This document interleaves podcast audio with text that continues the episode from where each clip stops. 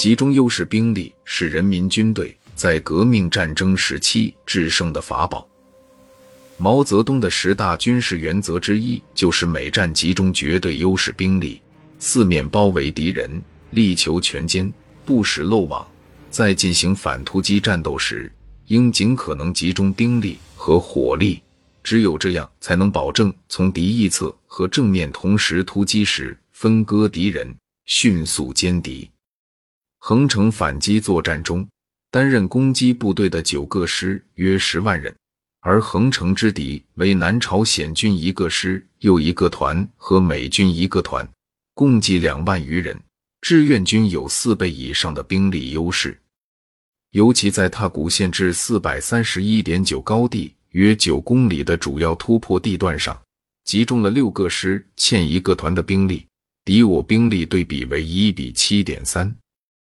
凭借局部的绝对优势兵力，志愿军迅速切断了敌人向横城的退路，协同正面的有力冲击，因而能迅速的将敌人分割围歼。在此次反突击中，志愿军还尽可能的集中优势火力，共动用各种火炮六百七十九门，火箭筒两百八十五具。这与敌军的五百五十五门火炮、九百三十具反坦克兵器和数十辆坦克相比，虽不占优势，但也尽了最大的可能。志愿军在敌人还没有构筑完整工事、兵力分散的情况下。集中局部的绝对优势兵力和火力，迅速发起反击，保证了反突击作战的胜利。朝鲜大多为山地丛林，一旦包围不严密，很容易导致敌人逃脱。因此，在这次反突击中，志愿军采取了多层迂回包围的战法。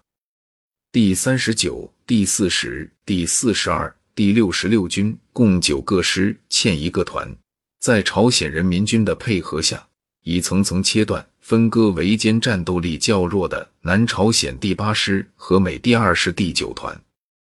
以第四十二军第一百二十五师和第六十六军第一百九十六师构成外层迂回包围，以第四十二军第一百二十四师和第四十军构成内层包围，并以第三十九军第一百一十七师进行战役分割。迂回包围的成败，很大程度上取决于能否选择较为理想的开进路线，保证按时穿插到指定位置。第四十二军以迅雷不及掩耳之势，迅速攻占上武安里、石子洞后，与第四十军顺利会合，截断了南朝鲜第八师与横城的联系。第三十九军第一百一十七师用两条腿赛过敌人的机械化，一夜前进三十公里，按时到达穿插位置鹤谷里夏日地区，完全截断了南朝鲜第八师南逃退路和横城之敌北援的道路。各师在完成战役上的分割包围外，还采取战术上的分割围歼。将被围之敌分割成若干小块进行歼灭，并且注意捣毁敌军的炮兵阵地，使其步兵失去火力支援，因此取得圆满战果。横城地区反击作战的胜利，使联合国军在东线后撤二十六公里，打击了其反扑的锋芒，对减缓其在全线的反扑起了一定的作用。